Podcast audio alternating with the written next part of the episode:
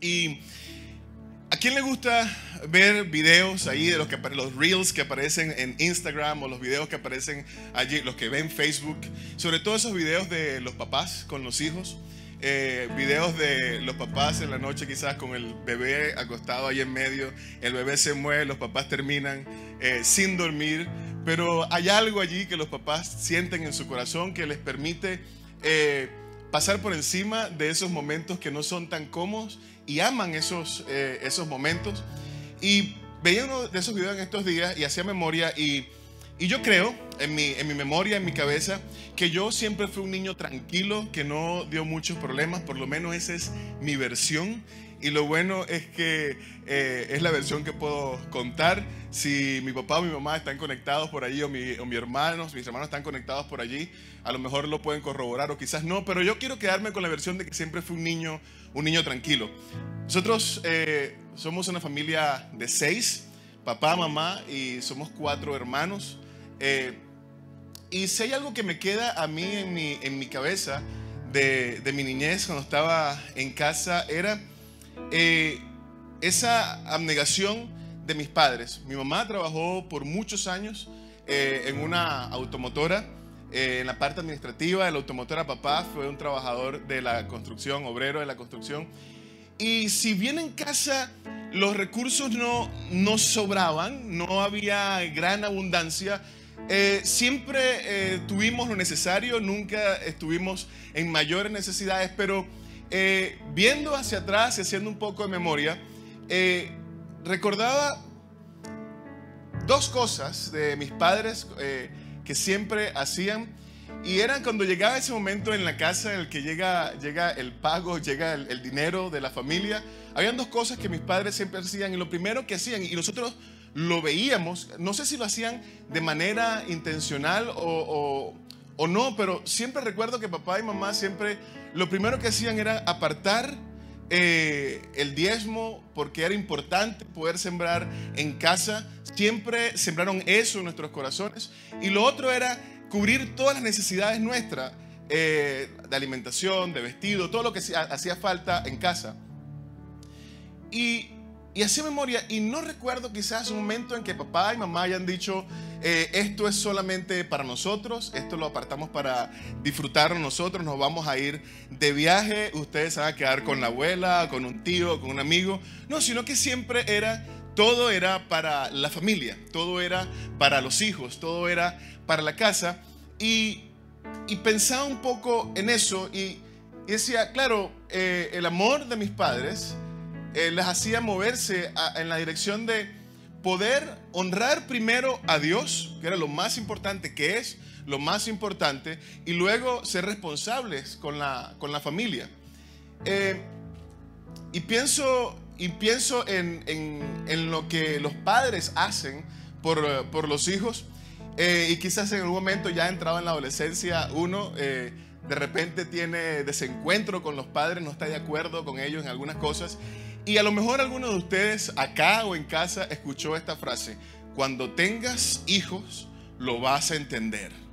A lo mejor es más la voz de mamá que la voz de papá, pero todos en algún momento escuchamos esa frase en alguna conversación, en algún momento. Y, eh, recordaba eso porque eh, Esquiquita y yo estamos ya eh, en la recta final para tener a nuestro pequeño eh, Marco.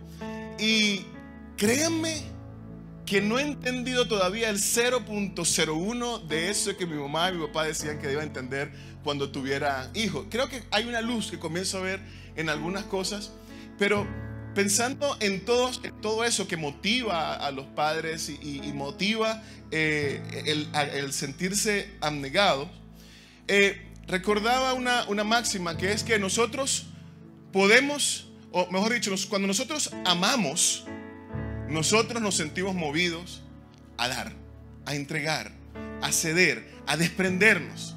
Y no podemos eh, amar sin entregar. Podemos entregar sin amar, podemos dar sin amar, pero el que ama necesariamente se siente movido a dar. Y hay un pasaje en la Biblia muy conocido por todos nosotros, está en el libro de Juan, el capítulo 3, verso 16. Ya todos lo tienen allí en su memoria. Y voy a leer eh, de la Reina Valera de 1960. Dice, porque de tal manera amó Dios al mundo, que ha dado a su Hijo unigénito, para que todo aquel que en Él cree no se pierda, sino que tenga vida eterna. Verso 17 dice, porque Dios no envió a su Hijo al mundo para condenar al mundo, sino para que el mundo sea salvo por Él. Una señal del amor de Dios, nos amó tanto Dios que dio a su Hijo. Nos amó tanto Dios que entregó a su Hijo Jesucristo para que ninguno de nosotros se perdiera. Y eh, mientras leo este pasaje, quiero pensar, quiero tratar de entender con mi mente limitada y quiero que me acompañen esta mañana a tratar de entender un poco eh, ese amor de Dios. Y, y de allí toma el título este mensaje y es tanto nos ama. Tanto nos ama Dios. Tanto hay en el corazón de Dios por cada uno de nosotros que hizo algo increíble, hizo algo humanamente impensable, que es entregar a su propio Hijo por cada uno de nosotros. Dios es nuestro Padre amoroso y la mayor muestra de amor por nosotros es que entregó a Jesucristo por nosotros. Y mientras pienso en el amor de Dios, comienzo a, quizás a meditar en, cómo, en cómo nos ama Dios, en qué tanto nos ama Dios. Y a veces nosotros podemos pensar que en nuestra vida hay situaciones, hay cosas que podrían limitarnos a, recibir el amor de Dios o limitar el amor de Dios en nuestras vidas. En la Biblia hay una historia, eh, hay varias historias, pero quiero hacer referencia a una, a una de ellas. Eh, y está en el libro de Juan, el capítulo 4, es la historia de la mujer samaritana. Porque en su historia encuentro algo maravilloso que les quiero compartir y es el primer punto que les quiero compartir esta mañana y es que nuestra historia no limita el amor de Dios. Nuestra historia no limita el amor de Dios. En Juan eh, se nos relata el encuentro de la mujer samaritana con Jesús y se entabla allí una conversación entre ellos dos. Están conversando y la conversación es interesante como comienza porque parece una discusión de dos eh, personas eh, que están de una u otra forma tratando de hacer sobresalir su gentilicio.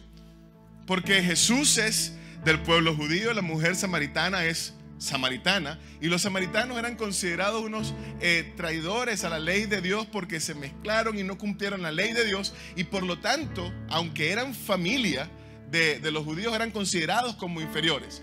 Y en ese contexto Jesús se encuentra con la mujer samaritana allí al lado eh, del pozo y comienza una conversación entre ellos dos.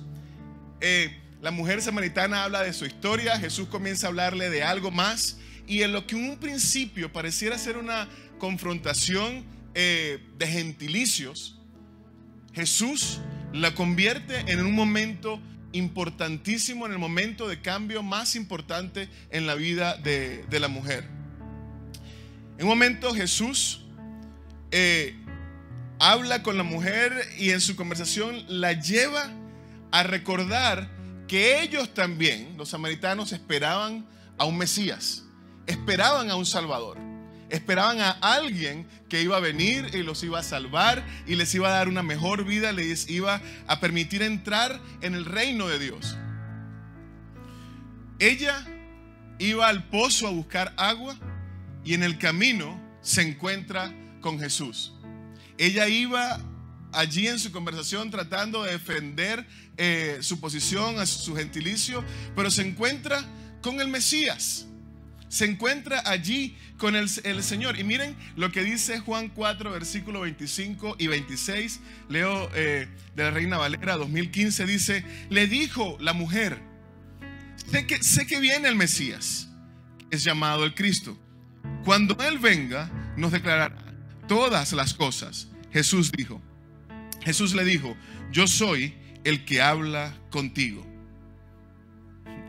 Imagino la sorpresa de la mujer al escuchar que esa persona con la que ha estado hablando todo el, tiempo es nada más y nada menos que aquel a quien ellos habían estado esperando por tanto tiempo, quien, como dice ella, eh, iba a saber todas las cosas, quien iba a declarar todas las cosas. ¿Sabes?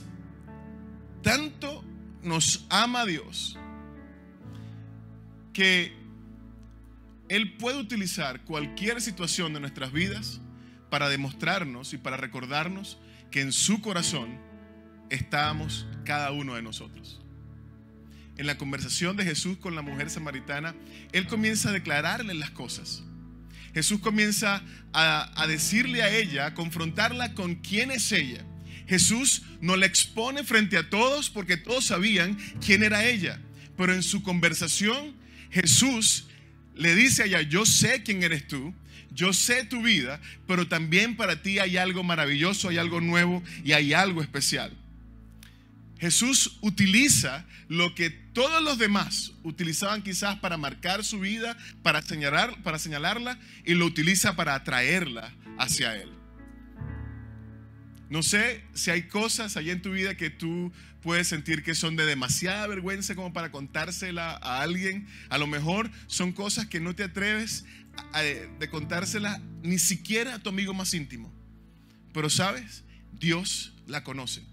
Y no solamente que Él la conoce, sino que Jesús no está aterrorizado, Jesús no está horrorizado por lo que pasa por tu mente, Jesús no está preocupado por tu historia porque eh, es tan terrible como para no perdonarte, sino que Él está allí diciendo, hey, lo sé todo y aún así te sigo amando porque tanto nos ama que pasa por encima de nuestra propia historia para demostrarnos su amor. Y es que cuando nos encontramos con Él, no podemos hacer otra cosa que contarle a los demás que nos hemos encontrado con la mejor noticia que nos podemos encontrar en nuestras vidas. Y esa mejor noticia que podemos tener en nuestras vidas, la mejor noticia que podemos recibir es que Jesús está allí, que no está horrorizado con nuestra historia, que no está preocupado porque nuestra historia va a definir nuestro futuro, sino que está allí para decirnos, hey, yo estoy dispuesto para ayudarte a escribir una nueva y mejor historia en tu vida. Esa es la promesa de Jesús. La mujer samaritana al escuchar a Jesús eh, corre. En el versículo 28 del capítulo 4 de Juan dice, entonces la mujer dejó su cántaro, se olvidó que iba a buscar el agua allí en el pozo de Jacob y se fue a la ciudad y dijo a los hombres, vengan, vean a un hombre que me ha dicho todo lo que he hecho. ¿Será posible que este sea el Cristo? Entonces salieron de la ciudad y fueron hacia él. La historia que quizás hoy sientes que te avergüenza, puede ser la historia que Jesús utilice para que otros salgan corriendo también a encontrarse con Él. ¿Sabes? No es tan terrible. No tienes que exponerla al mundo. Solamente tienes que exponérsela al Señor, ponerla delante de Él y Él puede usarla y Él quiere usarla, Él va a usarla para que otros que sienten quizás lo mismo que está sintiendo hoy puedan acercarse a Él y encontrarse con Jesús allí con los brazos abiertos y diciéndoles, hey, yo soy ese al que tú tanto has esperado, ese que tú tanto estabas deseando que llegara a tu vida en algún momento. Él nos amó tanto que nuestra historia no lo limita, sino que se convierte nuestra historia en los bloques, en las piezas rotas con las que, con las que Él construirá algo nuevo, algo hermoso, algo mejor, algo que va a glorificar su nombre y algo que va a traer a muchos hacia Él, algo que Él va a usar como evidencia de su presencia en tu vida en este tiempo para que muchos más puedan venir hacia Él. La Biblia dice en Efesios 2, 19. Por lo tanto, ustedes ya no son extraños ni extranjeros, sino conciudadanos de los santos y miembros de la familia de Dios. Tanto nos ama Dios que a pesar de todo nuestro pasado, nos hizo miembros de su familia. Y no miembros eh, temporales, sino miembros eternos de su familia. Tanto nos ama Dios. Tu historia no limita a Dios. ¿Sabes otra cosa que no limita a Dios? Nuestra condición. Nuestra condición jamás podrá limitar el amor de Dios. ¿Recuerda esta escena cuando la hemos leído tantas veces en, eh, en la Biblia?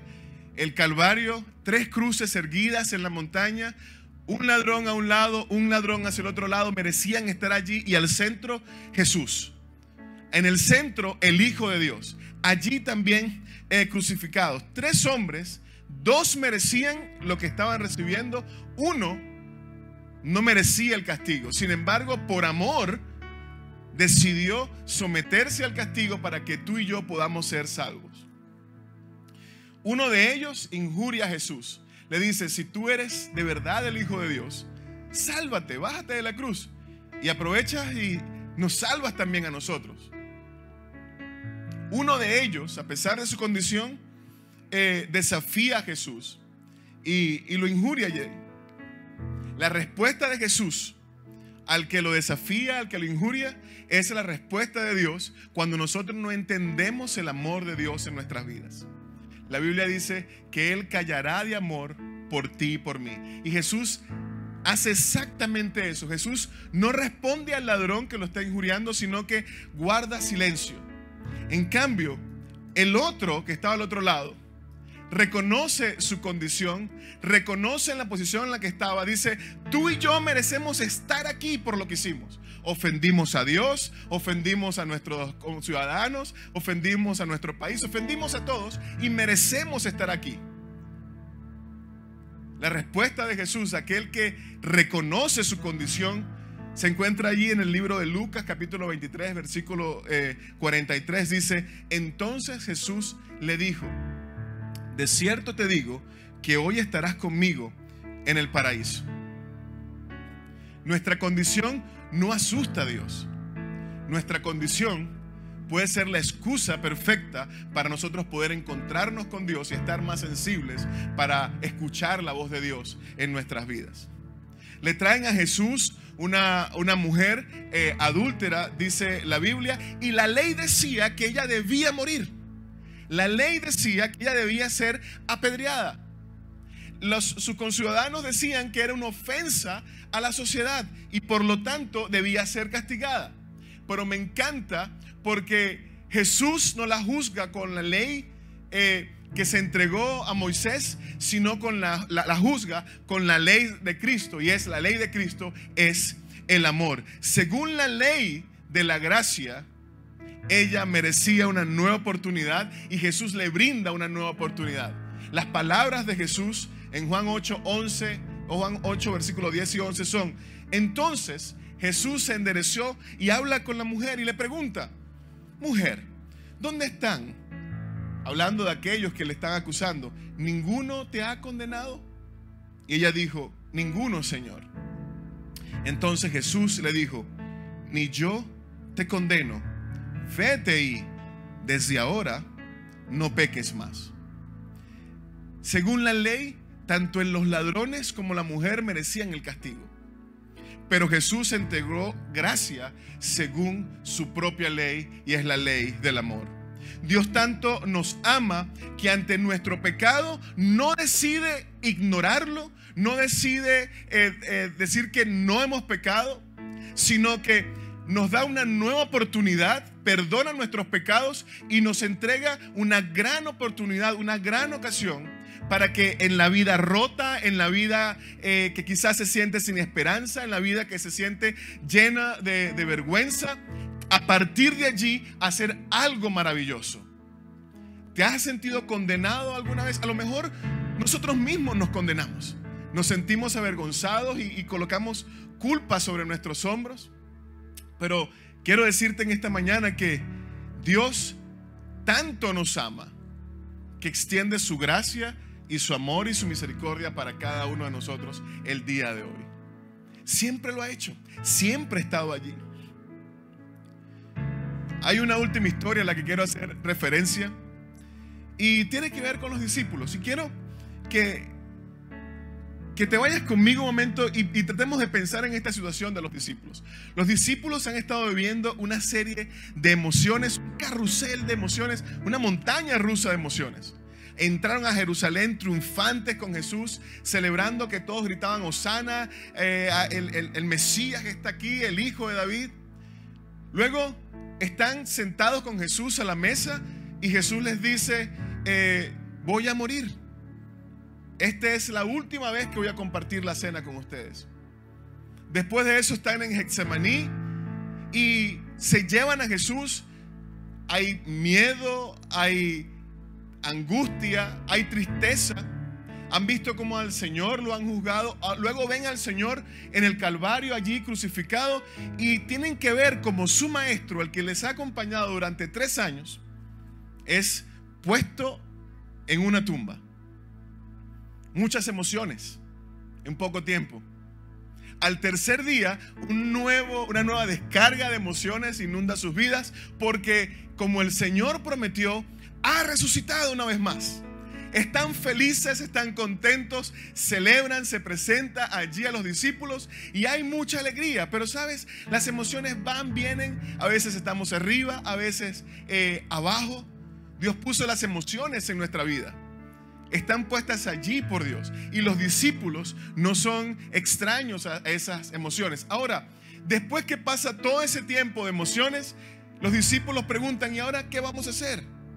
El Señor ha resucitado, pero ya no está caminando con nosotros, ya no vamos con Él a navegar. Y a alguien se le ocurre la magnífica idea de decir, yo me voy a pescar. Y los demás discípulos dijeron, nos vamos contigo. Ahora, ¿por qué los discípulos deciden ir a pescar? Y es que deciden ir a pescar porque Creo, creo entenderlo, porque después de vivir tantas emociones, lo único que les da estabilidad y lo único que los hace sentir seguros es regresar a lo que antes hacían y les hacía sentir que allí podían tener estabilidad.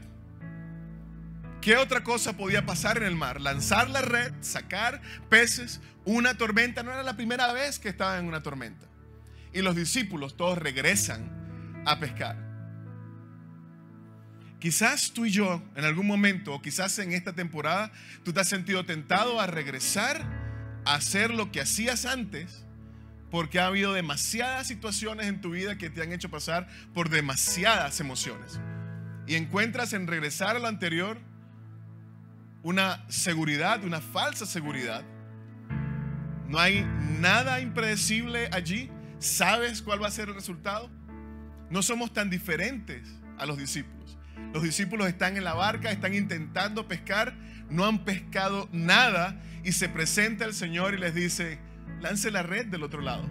Ahí se enteran, se dan cuenta que es el Señor. Y hay una conversación hermosa en esa escena en la orilla del mar que tiene Jesús con Pedro.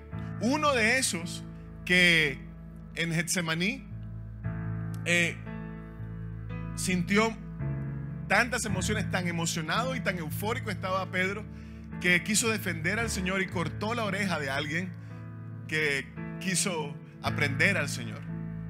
Ahora está Pedro sentado en a la orilla del mar con Jesús. Están conversando. Y quizás a Pedro en ese momento le pasa por la cabeza lo que a ti y a mí nos ha pasado quizás en algún momento. Algo que hemos hecho que ha ofendido a Dios. Y que sentimos que quizás nos aleja de Dios. Porque en el momento eh, indicado, Pedro niega al Señor y lo niega tres veces. Ahora, ¿qué pasaba por la cabeza de Pedro? No sé. Pero ahí están los dos conversando. Y Jesús le pregunta a Pedro eh, una primera vez, le dice, Pedro, ¿tú me amas? Y Pedro dice, claro Señor, claro que te amo. Una segunda vez eh, Jesús pregunta a Pedro, Pedro, ¿tú me amas? Señor, Tú sabes que te amo. Jesús por segunda vez le dice, apacienta mis ovejas. Hay una tercera vez que Jesús le pregunta, Pedro, ¿me amas? Sí, Señor.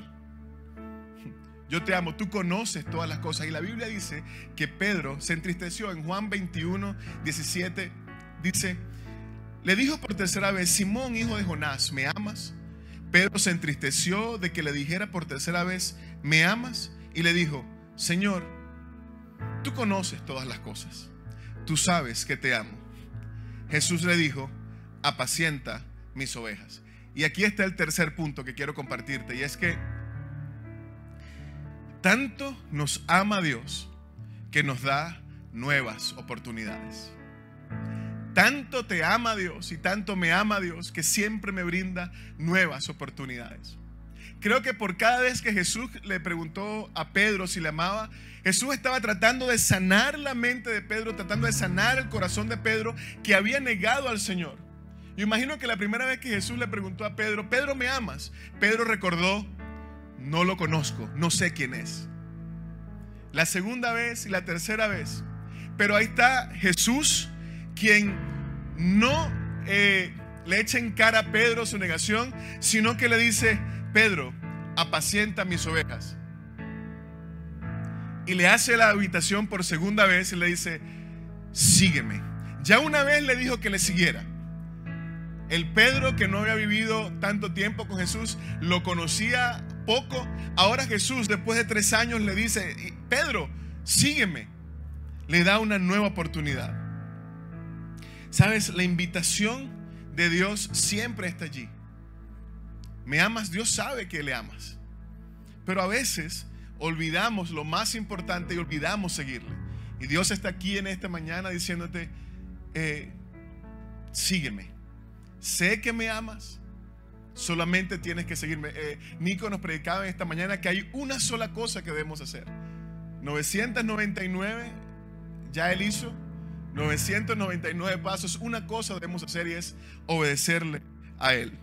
Dios nos ama tanto que nos brinda nuevas oportunidades cada vez. Sana nuestras heridas emocionales, psicológicas, físicas. Perdona nuestras faltas. Reconduce nuestro enfoque y brinda nuevas oportunidades. Tanto nos ama Dios que no nos deja. La Biblia dice en Jeremías 31:3 Hace mucho tiempo se me apareció el Señor y me dijo, con amor eterno te he amado, por eso te sigo con fidelidad. No importa que tanto quieras correr, no importa que tanto quieras huir, ahí está el Señor diciéndote, hey, mi amor es eterno y está siempre disponible para ti. Los padres, quiero regresar al principio, entregan por amor a sus hijos se limitan por amor a sus hijos. Un padre pone primero a sus hijos o a su hijo antes que su propio beneficio. Pero hay un solo padre que decidió hacer lo que ningún padre eternal va a hacer. Y es entregar a su propio hijo por amor a otros. Mis padres pudieron haber entregado mucho por mí, pero solamente Dios entregó a su propio hijo para darme salvación. Solamente Él lo hizo de esa manera. Tanto nos ama Dios que decide llevar el amor a un nivel mucho más profundo, mucho más allá, que no lo podemos entender. Y sabes, el amor de Dios no lo podemos entender, no lo podemos medir, no lo podemos cuantificar, pero sí lo podemos aceptar. Y la invitación esta mañana es a poder aceptar el amor de Dios, bien sea que algún día lo hayas aceptado y ahora lo has olvidado, o que nunca lo hayamos aceptado de cualquier forma está allí disponible para cada uno de nosotros. Podemos dar sin amar, pero no podemos amar sin dar. Y Dios entregó a Jesucristo por cada uno de nosotros. Ahora, yo no sé cuál es la situación, pero Bien sea que necesites renovar tu relación con Dios y recordar que tanto te ama Dios que nada lo puede asustar o que jamás hayas tenido una relación con Él, yo te quiero hacer una invitación en esta mañana. Bien sea que estés acá en el auditorio o estés allí en casa y te quiero invitar a que le digas, Dios, quiero aceptar tu amor. Si eres tú esa persona que quiere aceptar el amor de Dios, yo te quiero invitar que puedas hacer esta oración con nosotros y decirle, entra en mi corazón, entra en mi vida, quiero aceptar tu amor y quiero vivir eso que tú entregaste al dar a Jesucristo. Si eres tú, quiero invitarte que cierres tus ojos allí y digas con todos nosotros esta oración.